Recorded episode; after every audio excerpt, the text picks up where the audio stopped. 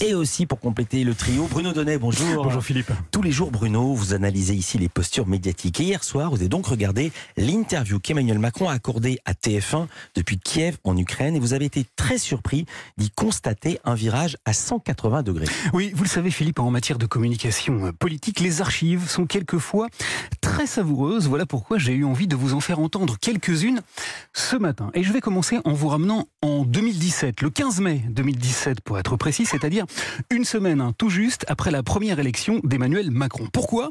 Eh bien parce que ce jour-là, le tout fraîchement élu président de la République avait promis aux journalistes qui l'interrogeaient depuis Berlin, c'est en Allemagne, qu'il s'appliquerait désormais une doctrine intangible. Nous prendrons dorénavant la discipline à l'étranger de ne pas parler de politique française. Voilà, il ne répondrait pas à des questions de politique intérieure depuis l'étranger. C'était extrêmement clair et du reste, 12 jours plus tard, alors qu'il se trouvait au G7, en Italie cette fois, et qu'un journaliste tentait de l'interroger sur la mise en examen de son ministre, Richard Ferrand, voici ce qu'il lui avait sèchement répondu. Quand je suis à l'étranger sur euh, un sujet international, je ne fais aucun commentaire sur la politique euh, française. Pas de commentaire depuis l'étranger, une discipline de fer à laquelle Emmanuel Macron s'est donc tenu rigoureusement, y compris ce 28 août 2018, jour de la démission tonitruante de Nicolas Hulot, où un journaliste lui avait demandé ceci. Avez-vous été euh, surpris, êtes-vous déçu par euh, le départ fracassant de, de Nicolas Hulot ce matin? Et où, étant donné qu'il se trouvait à Bruxelles, Emmanuel Macron lui avait rétorqué.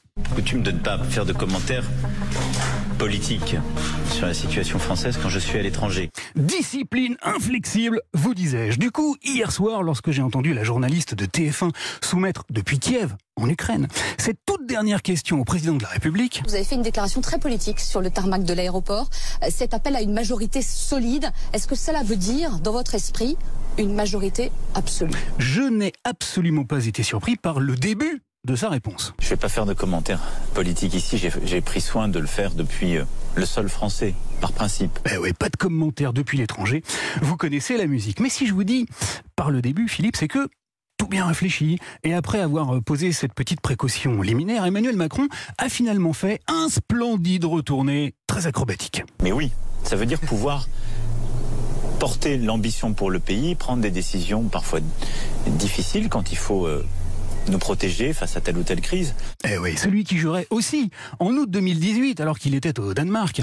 Vous le savez, j'ai à cœur de ne faire aucun commentaire de politique intérieure quand je suis à l'étranger et je me tiendrai donc à, à cette règle. C'est dit que tout compte fait, à trois jours du second tour des élections législatives à l'issue euh, très incertaine, il était peut-être temps de contredire un peu sa propre doctrine et de taper à bras raccourcis sur Jean-Luc Mélenchon. Mais je veux que nous mesurions toutes et tous le moment où nous avons à faire ce choix démocratique. avant de remettre une petite louchette et d'évoquer, depuis l'Ukraine en guerre, excusez du peu, quelques petites préoccupations très hexagonales. Les prix de l'essence qui augmentent, le prix du gaz qui augmente, le prix des courses. Eh oui, Philippe, à la guerre comme à la guerre, hein, il est des combats qui n'attendent pas celui pour une majorité absolue aux élections législatives et de cela, et méritait donc bien une petite entorse au règlement. Vous le connaissez maintenant, hein, mais je vous le rappelle quand même une petite dernière fois. Quand je suis à l'étranger sur euh, un sujet international, je ne fais aucun commentaire sur la politique euh, française. Aucun commentaire, sauf bien entendu en cas de guerre, de guerre euh, franco-française par exemple, avec Jean-Luc Mélenchon. Merci beaucoup, merci beaucoup Bruno Donnet. Je vous dis à lundi, je vous dis bon week